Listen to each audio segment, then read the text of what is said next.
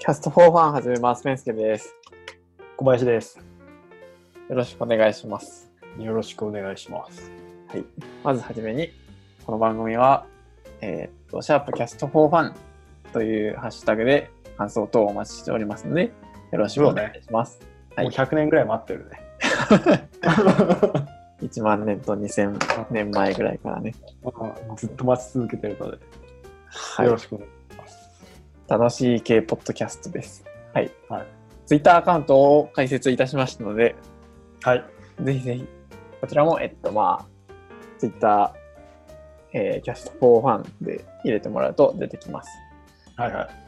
はい。ポッドキャストのキャストと、フォー、FOR と、えーファン、楽しいですね。はい。楽しい系ポッドキャストです。まあ、今、ちなみにフォロワーは2です。自分たちっていうね。はい。多分まあ、間もなく、まあ、1000人は軽く超えてくるから、視聴データを見ると1000人は軽く超えるんじゃないかなと予想しております。はい。はい。まあ、5年、10年ぐらい経ったら。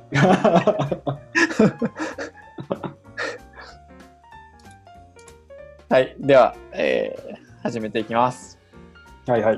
今日は、えっ、とデ、デザイン沼った話。エンジニアなら東京に住まないとそんな話。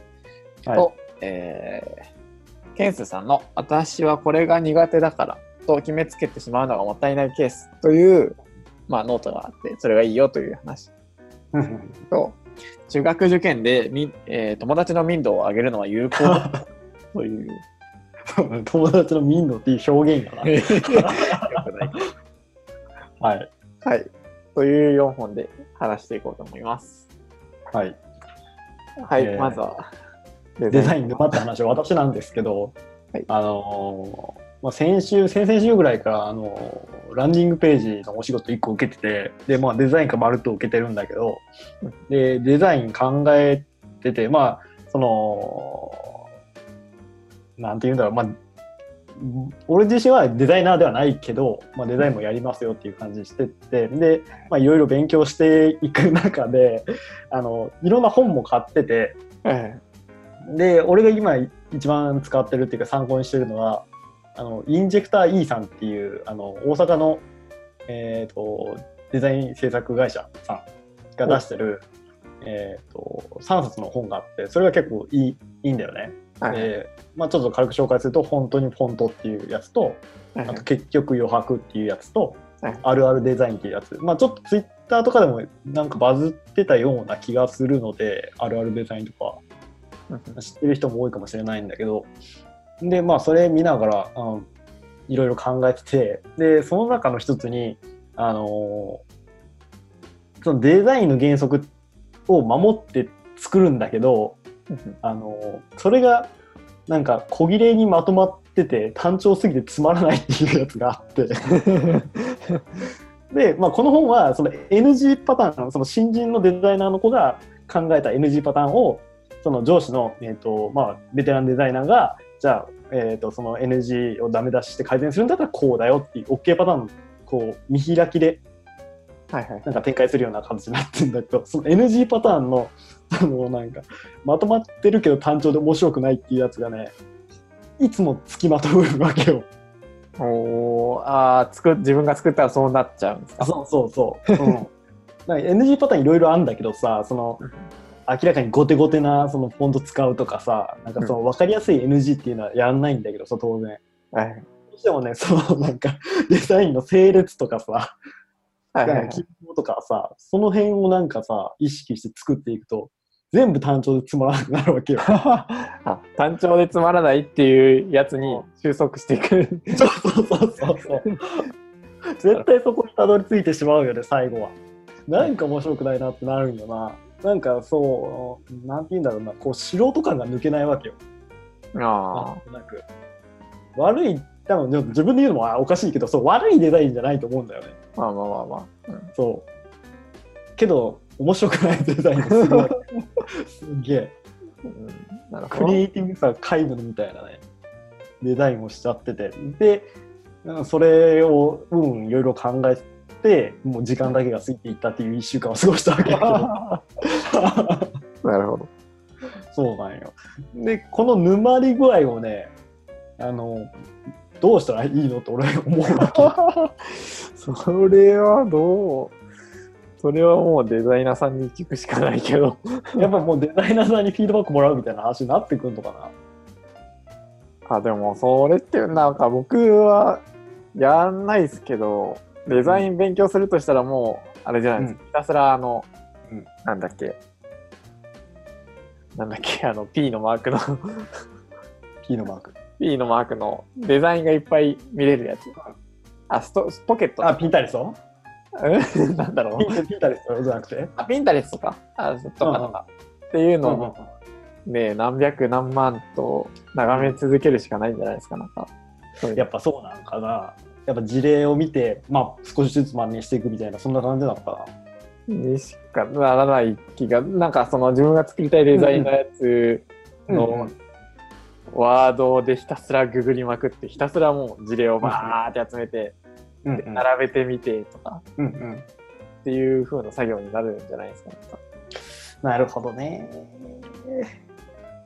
僕がプログラミングでそうやってます。あの、あプログラミング勉強するときに、あ。うんうんえー、とじゃあ今から作るものはどうやって作ろうかってなった時に、うんあのー真似したい設計パターンみたいなのを、まあなんとなく決めてじゃあこの設計パターンで、まあ、実際にどういうことが書かれてるかっていうのを GitHub めっちゃガーって検索してきて、全部クローンしてきてバーって。はいはいはい。で全部バーって立ち上げてこの人はこういうコードの書き方してる、この人はこういうコードの書き方してる、あこの人ここなんか一緒の、えー、と人がやってるけど、うん。ここ微妙にちょっと変えてるなとかいうのをこう。全部バーって並べてうんうん。で自分のをちょこちょこちょこちょこあの、うんうん。いいとこ取りして作っていくっていうおーなるほどね。めっちゃしんどい。わかるわ。しんどいよな。もう俺はね、魔法が欲しいわけよ。い一瞬でよくなるような 絶対ないんだろうけど。怒られちゃうデザイナーに。それはもうテンプレート買うやつですね。そうなんだよね。まあかなりちょっと苦労したんだよね。まあある程度で、まあ、持っていって、まあどうですかね？って言って、まあまあ悪くないんじゃない？っていう返答だったから、まあそれをベースにまあちょこちょこ改良変え加えていく感じかなと思ってるんだけど、なんかね。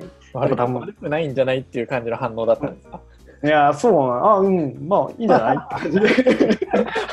あ、いいな、ではない。明らかに、あ、いいね、まあ閉まって見えるね、みたいな。意外に優しいよ。ちょっとね、もうちょっと改善が必要だなとは思ってるんだけどさ。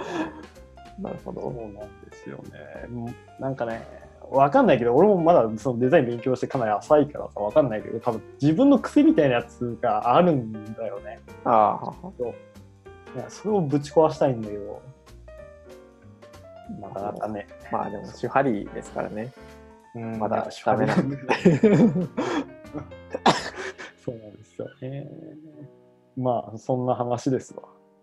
まあ、もし、なんか、いや、デザインこうやってるよっていう人がいたら、聞いてる中で、ぜひ教えてくださぜひぜひ、い。ぜひぜひ。デザイナーの方のご意見は、シャープキャストファンでお待ちしてます。うん。あ、メンターしますっていうのは、あの、ウェルカムなので、ああ、報酬を払ってっていう。はい。お金もお支払いしますので。いやーもうでも絶対なんか、勉強、多分もう勉強何にも尽きるんですけど、うんやっぱ事例があるものは事例をうんたくさん並べて自分で頑張るっていうのがもううんうん鉄則な気がするんですけどね。なるほどね。了解しました。はい。はい。えーで、次、いきます。えっと、エンジニアなら東京に住まないと損な話ですね。ほうほう。なんか、ツイッターに、僕のタイムラインになんか、ちらほらとうん。流れてきて、うん。最初、あれですね、なんか、一番最初に見フラットみたいなのは、なんか、フロントエンド、なんか React とかで有名な水地さんって人がいるんですけど、はいはい。この人がなんか言ってて、なんだろう忘れたな。まあなんか、都心で働かない、エンジニアで都心で働かないってなんか、うん。罰ゲームみたいなもんでしょみたいなるほどね。これだ、プログラマーで地方で働くの罰ゲームでしかないと思う。うんうん。まあ、各大企業の支社で東京基準が適用されるならその限りではないっうんうんうん。ていうのをまあ見て、まあその通りだなと思って、うん。で、なんか、えー そうなんですよね。まあこれについてその、で、まあ他の方も、なんか、うん東京で働く方が、うんあの、実質生活コストが安く済んじゃう。で、まあどういう意図でツイートされたのかちょっと深くは分かんなかったんですけど、うん。あでも僕もそれを思ってて、うんあの東京で働くえ同じスキルを持ったエンジニアなら、うん。なんだろう明らかに東京に住んだ方が、うんえっとお金的に楽になると思うんですよね。ほうほう。というのが、まあ、東京は、まあ、家賃高いんですけど、まあ、一時調べたことがあって、うんうん。まあ、そうあんまざっくりしか覚えてないですけど、あの、言ったら僕が、まあ、違います。家賃仮に10万ぐらいのとこに住んでいて、で、東京に行くと、まあ、20万ぐらいになるみたいな、うんうんうん。まあざっくりした話なんですけど、まあ、なんか倍ぐらいに跳ね上がるけれども、うんうん。けどなんかその生活コストの差を上回って単価爆上がりするよねっていう感じがあるんですよね。こう、吸収しちゃうと。単価差で、生活コストの、コストの差が。と思う。まあ、これ、ちょっと肌感が入るんですけど、あの、まあ、東京であのエージェント経由とかで探したことないので、ちょっと肌感が入ってるんですけど、えっと、関西で、えっと、エージェントから、まあ、メール来てそのままにしてるんですけど、一回エージェントで、あの、はい。仕事探してた時のまま。だけど、それで来るのって、なんか、えっと、月、ほぼほぼフル込みで、まあ、うんうん。40から50万とか、はいはい。まあ、下手したらもっと安いとか。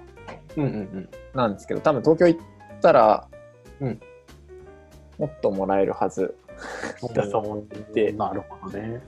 で仮に50が60になったとしても、うんうん。なんだろう、多分家賃の差ぐらいだと思うんですよね、それ。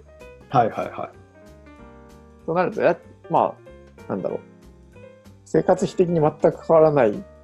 うんから、東京の方が、なんか勉強勉強会とか、なんか、えーっと、いろんなチャンスにめちゃ溢れてるし、うんうん。いいし、多分だけど、あの、家賃とか生活コストを上回ると思ってるんですよね。なるほどね。だから、そう、だから、絶対東京行った方がいい。うん。めっちゃわかる気がするけど、すげえ夢のない話だよな、それ。そう、でも、それそれがなんか、おかしくないですかなんか、うん。すごい変な話ですよね。そうだよね。ななんでっていうな、なんでかっていうのを、なんか体系的に誰か説明してほしいですよね。うん。もうその流れさ、そんね、やめたいよね。しかもエンジニアっていうさ、割とさ、その、時代の最先端の働き方をさ、行くような職業っていうか、そうそうそう海外でさ、なんでその100年前から続くようなさ。ことがね、当たり前にまかりこ通っちゃってんのっていうのはかなり悲しいよね。意味わからないですね。エンジニアがなんか、言ってしまったら今の時代で一番なんかリモートワークとかしやすいはずなのに、そうだよ真逆のなんか村社会みたいな、うんうんうん。東京に住んでないとはぶられるじゃないけど、はぶられるじゃないけどなんだろうな。そうだよね、そうだよねいうのは。そうなんだよな。いやー、まあね、でも事実としてもそれあるしさ、なんか俺もさ、その前職でかなり東京行ってて、その年に4分の1ぐらい東京いたからさ、なんとなくわかんだけどさ、そのああらゆるものがやっぱり東京がすごいっていう言い方なんか雑だけどさ、すごい、小学生並みの感想。あの駅の中の広告とかさ電車の中の広告とか一個取ってもさやっぱり地方じゃやらないようなマーケティングとか表現の仕方してあんだよね。あとかさあとなんかうんななんだろうな。その俺一番気になったのがさなんかそのゲームのさ CM とかさ広告をめっちゃ打ってあってさこんなん地方で絶対見ないのになんで東京はこんなガンガン打てるんやろうなって思ったりしてさあとさあのお店とかもさやっぱりその、はい、フラグシップ店は当然東京だったりするし、はい、あとコンセプトショップとかさその、うん、何今まではなんかそのなんかちょっとあのなんて言うんだろう。ミスドのさなんかちょっと高いおしゃれなカフェにしたようなやつとかさはいはいはい、そういうその試験的な試みをさやっぱり東京でするわけよ。そうですね。うん、で何屋さんかよくわからないお店もやっぱ東京からまず出るわけやんか。そんなのさずっと目にしてきたらさやっぱ東京であるメリットってすごく感じるわけよね。うん。ぱそういう感性磨かけ磨かれるっていうのも正直あると思うしね。東京いるだけで。うんなるほど。うん。だからね悲しい話だけどもそれ事実だもんなうん。なんかね。いやなんかでもそのね。もやるよね。そうビジネスはまあそれ東京がすごいのは分かるんですけどうん、そういう働く人が、うん、別にそこにいなくてもいいじゃないですか。そこはなんか切って離されるべきであるし、切って離されるべき象徴であるエンジニアが、うん、なぜ象徴かのように東京じゃないとダメなのかっていう。うん、いや、そこかなり違和感あるよね。でもそこに違和感を覚えたらもう終わりだもんな。エンジニアでもダメなのっていう。ジムだとか、なんか、その、ね、そこにいないとダメな、なんか、それこそ飲食店は東京じゃないとダメだって言ったら、それはまあそうでしょうって、人いないしね、みたいな。先進的な試みをしようとして実店舗出すんだったら、あそれはまあ東京しゃあないよね、東京行くよねってなるけど、なんでエンジニア働くのが 地方でダメなのみたいな。そうですね、まあ、どうなんやろうね。ビジネスの中心が東京や見エンジニアも東京にいないといけないよっていう理論だよね。結局ねそういうことになるよね。理論理論まあで理論で言うと多分あの、うん、なんだかんだフルリモートでは仕事できないよねっていうところ。話なのかな。多分。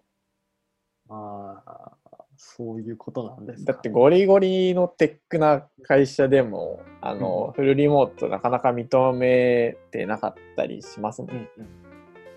確かにな。だから、その、なんか完全にフルリモートでいけてる会社は、まあ、なんかあるにはあるんですけど、多分。数は少ないし、だから難しいんですかね、やっぱ。そのうん、まだハードルが高いのかな。うん。みんな適用できな、できてないんでしょうね、多分。そうで、だから、まあ、思ったのは、その、あの居住地に興味がない人は、まあ、とりあえず一回東京行くべきだなっていうので、一回東京行っても半年か1年でもいいからその間にもうぐわーってなんかいろんなイベントを顔を出しまくっていろんな人脈作ったり、うん、それかまあなんかその間にこういろんな会社覗いてみてめっちゃいい会社見つけてこの企業だったら先進的な取り組みをしてくれるだろう、この企業だったら今後にフルリモートで働いてもいいって言ってくれるだろうみたいな会社を見つけて、うん、もう素早く東京撤退する。っていうのが、あの、そう、なんかメガベンチャー的な大きい組織に行って、薄いつながりを作っておいて、誰かの紹介で仕事をもらうか、まあ、一個本命を見つけて、そのまま海外に撤退する。フルリモートを OK にしてもらって、信頼を作って。っていうの戦略がなんかベストなのだろうなという。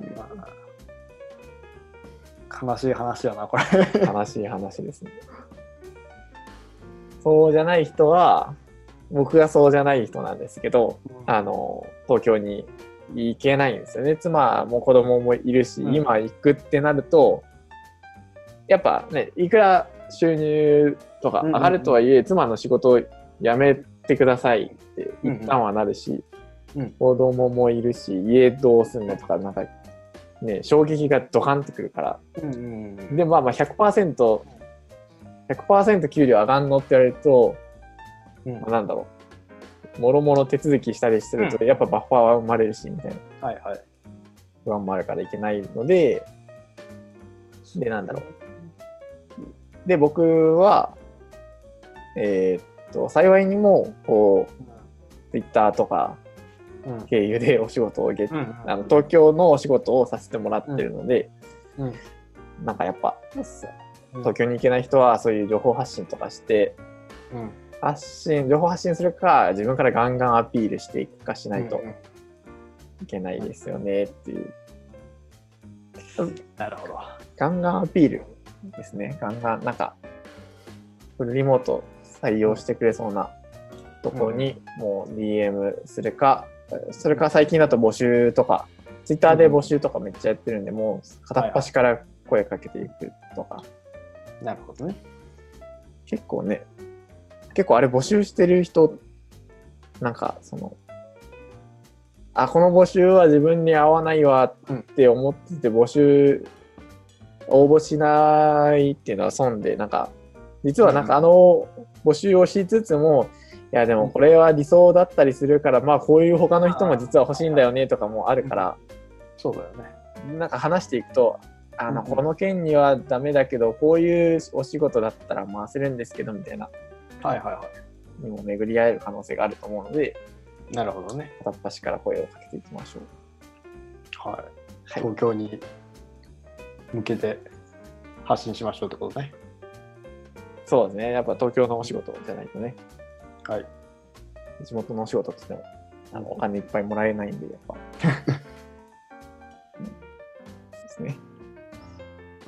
で、次に行きましょう。はい。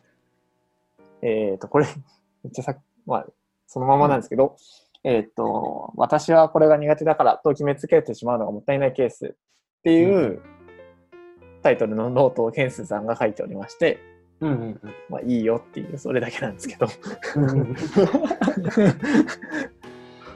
え、ある？決めつけてる苦手なこと。ねあ今は、うん。僕は物を作ることが苦手。物を01で考えること、アイデアを出すのが苦手うんだと考えているなるほど、なるほど。ですね。もったいないありません？もったいない 俺、俺ね、デザインだわ。決めつけてしまうんじゃなくないなんか多分話的には、いやなんかそれは単になんかその年今の自分の年齢がその、適能力その能力の適正なピークじゃなかっただけとか。まあなんか例えば10代のうちに苦手だと思ってたことが20代30代になってふとやってみると別にそれは全然苦手じゃなくなったりしてるうん。ことは多々あるしはいはい。苦手だって決めつけてやらないのはかなりもったいないよっていう。うん。なんかねあそれそれだけなんですけど いや、でもいいこと書いてあったよね。その、あれだよね、苦手と思ってるのは、その、何要素が足りてないだけでみたいな話。うん3つ揃わないとなんかその苦手じゃないと思わないんだけどみたいな、そんな話よね。で、1個しかやってなくて苦手と思っちゃうっていう人が多いみたいな、そんな話だった。ああうんコミュニケーションスキルにはうんなんかこういうスキルとこういうスキルとこういうスキルの掛け合わせでコミュニケーションスキルっていうんだけど、うん。じゃあ私はえーっと、うまあ覚えてないけど大人数の前で話すと極度に上がってしまうから、うん。まあ、コミュニケーションができないって思うけど、じゃあその人は他の1対1で話せばちゃんと話はできるし、うんまあ、大人数じゃないとこであれば全然コミュニケーションうんうん。得意なのにみたいな。うんうんそれを決めつけちゃうとよくないうん。うんうんうん。そうだね。でまあ思ったのが、僕がなんかうん01で何かアイデアを考えて、うん。こう会社を経営してっていうことができるようになる時代が来るのかな、時代というか その年齢のピークが来るのかなとちょっうん。期待しましたそうね、期待したい。私も期待したい。うん。僕もデザイン苦手と思ってるけど、やってる。とそうですねうん。挑戦していきましょうはい。という話でした。はい。最後。これ問題ですよ。中学受験で友達の民度を上げるのは有効？という友達の民度っていう、結構あれだよね、力のあるワードが出てきたね。いや民度重要ですよやっぱでもあいやもう、このタイトルだけでももうなんとなく聞いてる人もニュアンスわかると思うんだけど、まあ言ってることは確かにわかるよね。うんいちなみに中学受験しました？や知らなかったですそもそもあ、嘘。俺中学受験したんだよ。へえそうでエリート家庭じゃないですうん 中高一貫で行って、なんで高校受験はしないんだよね。で、えっ、と、そのこの民度の話なんだけど、ちょうど 多分俺の一個上かそれぐらいから中学受験ブームだったからさ。うんで、そのブームも多分こういう理由が多分メインだったと思う。あまりにも公立中学校が荒れ始めたから、あやっぱ、民度を上げる。い いや本当民度大事ですよなんか話なんだけど、どうなんですか？俺は中学受験した上で、進学した上でなんかね、これね、合ってるような合ってないようなね、気がするんだよね。お？そその心は？なんかね、あの、やっぱそのある程度その民度が揃うっていう言い方が正しいことな ある程度近しい人、まあもちろん頭のおかしいやつとかやっぱりいっぱいいるけど、人があんだけ集まるからさ、いるんだけどさ、なんかね、やっぱその中で育っちゃうから、しかも6年間、はいはい。と。育っちゃうので、なんかどうしてもこう甘いっていうかね、社会的になんか 適性がなくなるというかさ、わからんもう俺の肌肌感覚だからさ、ああ適正というかなんかでもそれはうん、まあ一理ある気がする。僕もあの高専でうん、6年じゃないけど5年詰め込まれたんで、うん、あのなんだろう。へ変なうん、うん、なんだろうな。変なグループの中でのなんか共通認識みたいなのができちゃってなんか視野が狭くなるじゃないけど、うん、そうなんやな。学校とはこういうものだ的な風になる、けどそれ普通のとこが一緒じゃないですかね多分。なのかな？そうだから普通にね公立中に進んだらどうなのかがあんまりよく分かってないけど、まあ、いろんな人がいる中であれどうグループ分けされるのかな？グループ分け。まあでもその中学受験というよりはその多分中高一貫うん。で同じ環境に放り込まれるっていうことの問題点。がまあありそうです、うん。そうだね。あるあるあるけれどもいや民度大事ですよ。あのうん。うちの地元はうん。えーっとまあ海に面してる校区だったんで、小学校と中学校が、うんまあ、言ってしまったら漁師町なんですよ。うんうんつまり漁師町っていうのはあの中卒でもう、うん。お父さんの漁師業をつく漁業をつく継ぐっていうのでもううん明らかに勉強する気ないやつがうじゃうじゃいるんですよ、はいはいはい。別に先生から怒られようと何もうん。困らないしみたいな。っうん。ていう感じのうん。ね民が集まると なんか荒れるんですよやっぱ。そう。それってああ百害あって一理なしというか、うん。まあまあまあなんかうん。ね、そういう人たち昔俺らやんちゃしてましたみたいな、ねうん。やつでしょ。僕あれめっちゃ嫌いなんですよね。うん。なんかその人たちとさもう付き合えないのがなんか俺結構欠点な気するんだよな。付き合わなくてよくないですか？うんって思うんだけどいやそ当然そういう人たちは付き合わなくていいと思うんだけどこはい。うなんかさ自分の価値観とのズレを感じた時にさ結構苦手だなと思っちゃうというかさいやもちろんその社会人である以上ある程度さコミュニケーションは取るけどとは言ってもその心の壁っていうのがさ結構厚く作っちゃうっていうかさなんかこう許容範囲が狭いというかさ。異文化コミュニケーションができなくなるみたいな。そうそうそうそうそうそうなるほもうあまりにも早い段階でさこうある程度揃っった環境に放り投げられるからさ。あなんかーそういうのをさこう当たり前のようにして目に目にしてないっていうかさなんか小学校まではさそんな全く考えないじゃん。はいはい。周りの民度的な話は。でそれって多分中高あたりです。あのやある程度育まれるもんやと思ってて。うん。そう思うとやっぱ中学ぐらいまではなんかそういういろんな人がいるんだよっていうのが分かるところに行った方がなんかいい気がせんでもないかなって感じはしてる。あまりにもこう違う人との接するのにびっくりする。なんかドキッてする。おー。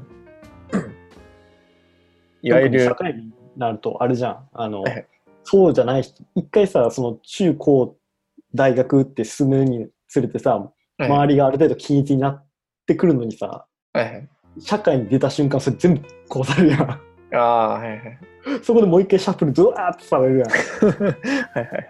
その時にすごくびっくりする俺はすごくびっくりしたああ、世の中にはこんなにろくでもないやつがいっぱいいるんだみたいな。まあねちょっとねまあ言い方は悪いかもしれない まあでも本当にその仕事してる上でもさなんかうんこんな人がいるんだとかなんかねうんそれでもどうなんですかね。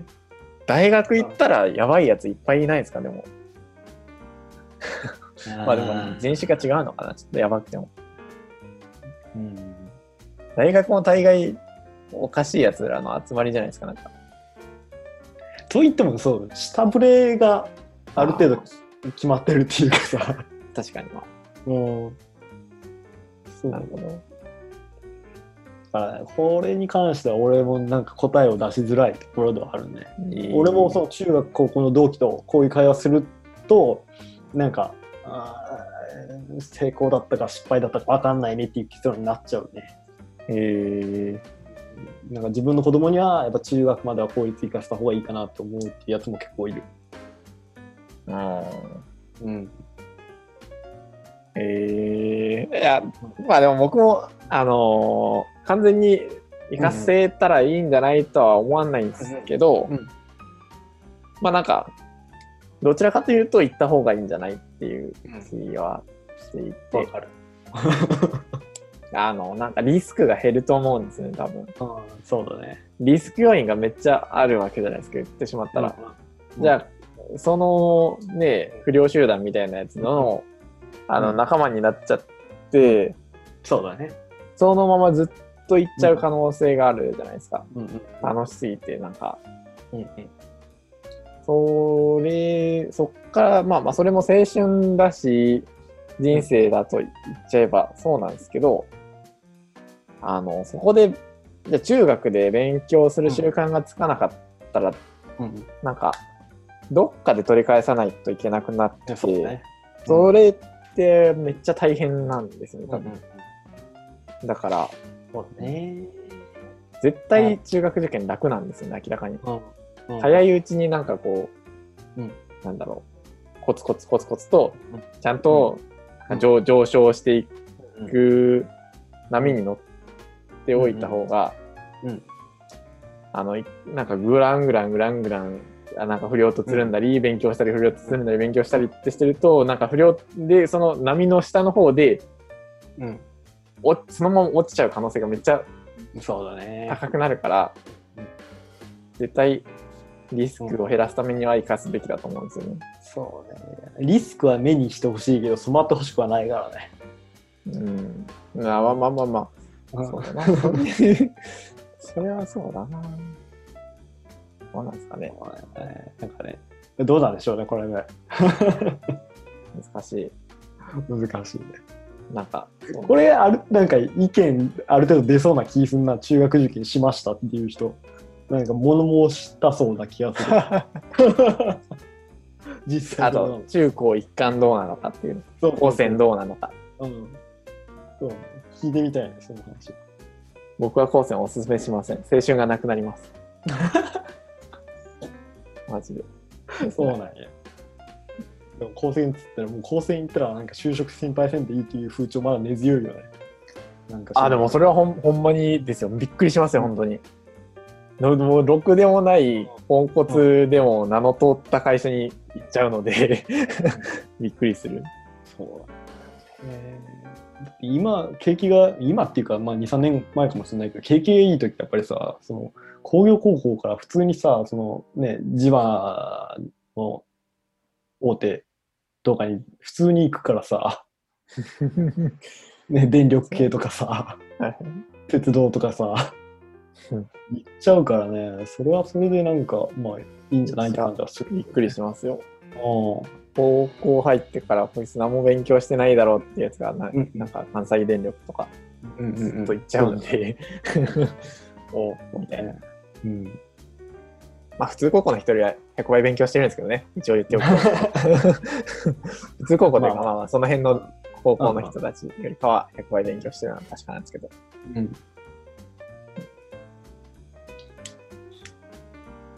ですね。そのところですね。そ中学受。験、中学受験の是非について感想をお待ちしております。これ聞きたいね、マジで。はい100年ま、100年待ってますんで、感想は。あなたは中学受験を自分の子供にさせますか？させませんか？民度は大事だと思いますか、インドっていう言い方やな。え他になんかありますか？いや、いいわがない。一番伝わりやすいと思う。はい。というところで今週ははい終。わりにしましょう。はいシャープキャスト4ファンで、えーお待ちしております。よろしくお願いします。はい Twitter もフォローをよろしくお願いします。キャスト4ファンです。はい。はい。よろしありがとうございました。はい。ありがとうございました。